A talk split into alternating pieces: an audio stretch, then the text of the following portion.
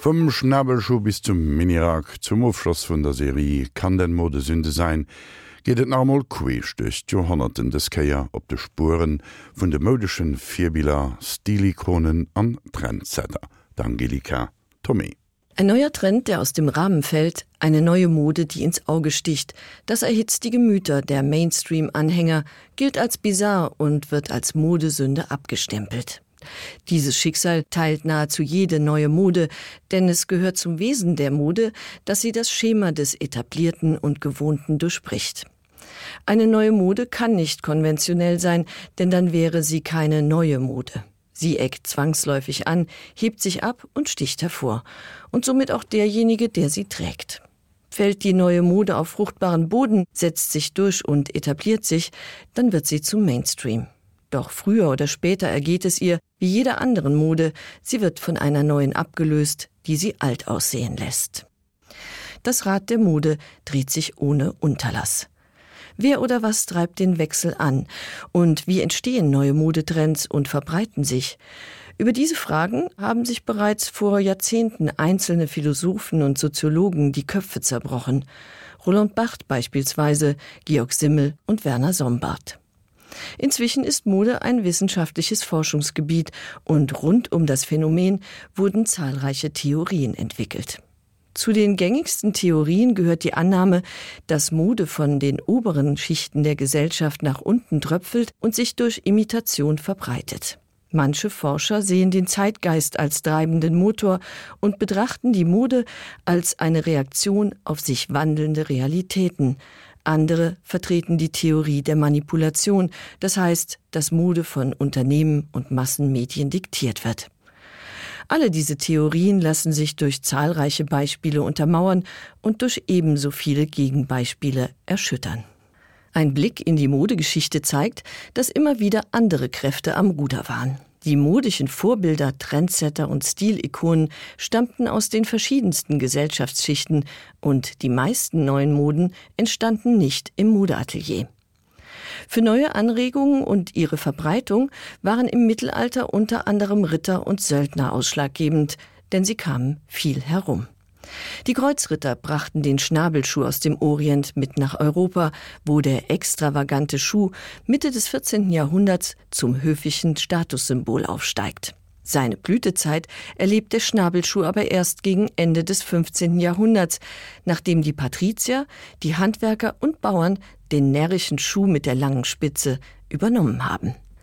Als Torheit galt auch die zerhackte und zerhauene Kleidung der Landsknechte, Trotzdem setzte sich diese Mode bis in die höchsten Gesellschaftsschichten durch.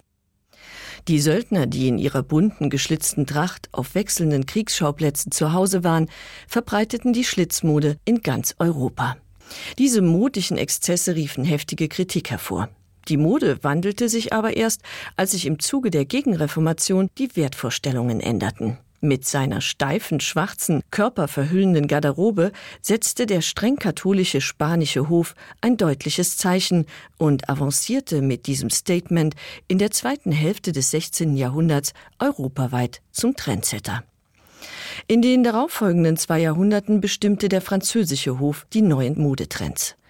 Diese luxuriöse Mode war Ausdruck von Reichtum und Status und diente als Vorbild für die gesamte europäische Aristokratie.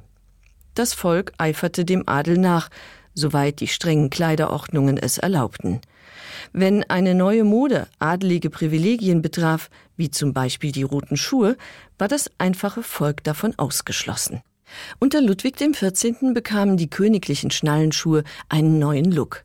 Da der französische Sonnenkönig recht klein war, ließ er seine Schuhe mit hohen roten Absätzen versehen und rot besohlen. Dieser ganz besondere, einem exklusiven Kreis vorbehaltene Luxus lebt in den High Heels von Monsieur Louboutin weiter. Da die Schnitte der adligen Garderobe keinen gesetzlichen Schutz genossen, konnten die wohlhabenden Bürger und Bürgerinnen sie bedenkenlos imitieren und sich, solange der Kleiderkodex gewahrt blieb, auch entsprechend aufputzen. Der Aufputz änderte sich wesentlich häufiger als der Schnitt, die Trends wechselten von Saison zu Saison. Die Kreation neuer Trends war eine beliebte Spielwiese adliger Frauen wie Marie Antoinette. Die Fashion Queen des 18. Jahrhunderts beriet sich regelmäßig mit der Modistin Rose Bertin über den nächsten modischen Streich, dem tout le monde geflissentlich nacheiferte. Unterdessen bahnt sich aus England eine neue, gezielt antiaristokratische Mode an. Mit dem Ende des Absolutismus verliert der Adel bis auf wenige Ausnahmen seine Vorbildfunktion. Der bürgerliche Mann hat sich dem Zeitgeist entsprechend in den demokratischen Anzug geflüchtet und aus dem Modezirkus verabschiedet.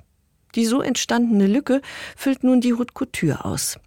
Sie liefert ab Mitte des 19. Jahrhunderts die modischen Leitbilder. Der Erfinder der Haute Couture, der Engländer Charles Frederick Worth, zählt in seinem 1858 gegründeten Pariser Modesalon zahlreiche gekrönte Häupter zu seinem Kundenstamm. Darunter auch Königin Victoria, die in Sachen Mode nicht nur ihre eigene Epoche prägte. Bei ihrer Hochzeit 1840 trug sie ein weißes Hochzeitskleid und setzte damit einen Trend, der inzwischen als Tradition gilt. Nach dem Tod ihres Mannes machte die Königin, die England 40 Jahre lang im Witwenkleid regierte, den schwarzen Trauerschmuck populär, ein Trend, der sich bis weit ins 20. Jahrhundert hielt. Eine bis heute unvergessene Stilikone war die Kaiserin von Österreich. Sissi galt als eine der schönsten Frauen des 19. Jahrhunderts und scheute keine Mühen, ihrem Ruf gerecht zu werden. Sie perfektionierte ihren Körper mit allen ihr zur Verfügung stehenden Mitteln und legte großen Wert auf einen typgerechten Look. Sissi wurde ebenfalls von Frederick Worth ausgestattet. Bei ihrer Krönung zur Königin von Ungarn trug sie eine Kreation aus dem Hause Worth. Die Modeschöpfer machten sich bei der Vermarktung ihrer neuesten Modeideen die einstige Vorbildfunktion des Adels zunutze. Darüber hinaus wurden ihre Vorschläge von Modejournalen verbreitet und von der Konfektionsindustrie nachgeahmt. An diesem System hat sich bis heute wenig geändert. Prominente und It-Girls haben die Stelle von Adligen eingenommen, Massenmedien und Modeblogs verkünden die neuesten Trends und die Konfektionsindustrie kopiert die Vorlagen.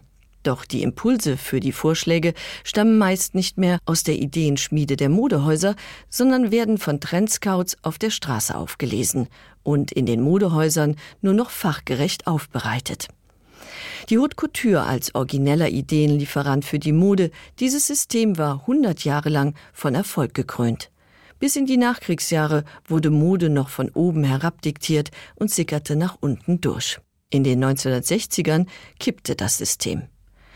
Den Anfang vom Ende leitete Christian Dior vor 70 Jahren mit seinem New Look ein. Die eng geschnürte Wespentaille, die ausladenden Röcke und aufgetürmten Haare, die er propagierte, stellen einen Rückgriff auf die Zeiten dar, in denen die weibliche Silhouette nach den Vorstellungen der Männer in Form gepresst wurde. Die Damenmode der 50er Jahre ignoriert all die Errungenschaften der 20er Jahre das Ende des Korsetts, die lockeren, knielangen Hemdkleider und Röcke, den praktischen Bubikopf und die sexy Miniröcke der Zigarettenmädchen und Revue-Tänzerinnen. Die Herrenmode verharrt beim Anzug. Die Mode der 50er bedient eine konservative Klientel und ein bürgerliches Rollenverständnis. Schon bald begehrt die Jugend dagegen auf. Die jungen Frauen stürzen sich auf den Minirock, den die junge Londoner Boutiqueninhaberin Mary Quant wiederbelebt hat. Ihre Idee wird wenig später von dem französischen Modeschöpfer André Courage aufgegriffen und in die Haute Couture eingeführt. Der Minirock ist Ausdruck der Emanzipation und der sexuellen Revolution. Seine Gegner finden ihn skandalös und ordinär. In Großbritannien werden Frauen im Minirock von der Polizei verwarnt. In Deutschland gehen die Frauen auf die Straße, um für den Minirock zu demonstrieren. Allen Widerständen zum Trotz etabliert sich der Minirock, denn er trifft den Zeitgeist. Die Mode der 60er wurde nicht mehr von der Haute Couture diktiert und dem Establishment, sondern von der Jugend bestimmt. Wie es zu diesem Wandel kam, erklärt die Modetheoretikerin Prof. Dr. Gertrud Lehnert folgendermaßen. Die neue Mode konnte sich durchsetzen, weil Jugend in der westlichen Welt zum gesellschaftlichen Leitbild und damit auch zum modischen Leitbild wurde.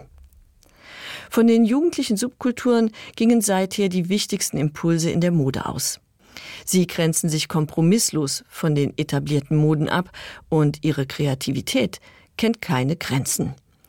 Ob Hippies, Punks, Hip-Hopper, Emus oder Hipster, All die Moden, die diese Jugendkulturen in den vergangenen Jahrzehnten hervorgebracht haben, wurden von der Haute Couture aufgegriffen und von der Modeindustrie erfolgreich vermarktet. Doch sobald sie eine breite Basis findet, verliert selbst die revolutionärste Mode über kurz oder lang ihren innovativen Charakter. Wenn aus progressiver Mode Mainstream wird, stehen schon bald die nächsten Trendsetter in den Startlöchern. Und das Rad der Mode dreht sich weiter. Zter 50 Jorgin die modech Impulser vun der Joren der sënner anderem, well hier idee kompromissloser kreativ sinn. Soviel zum Thema Mod vum Angelika Tommy.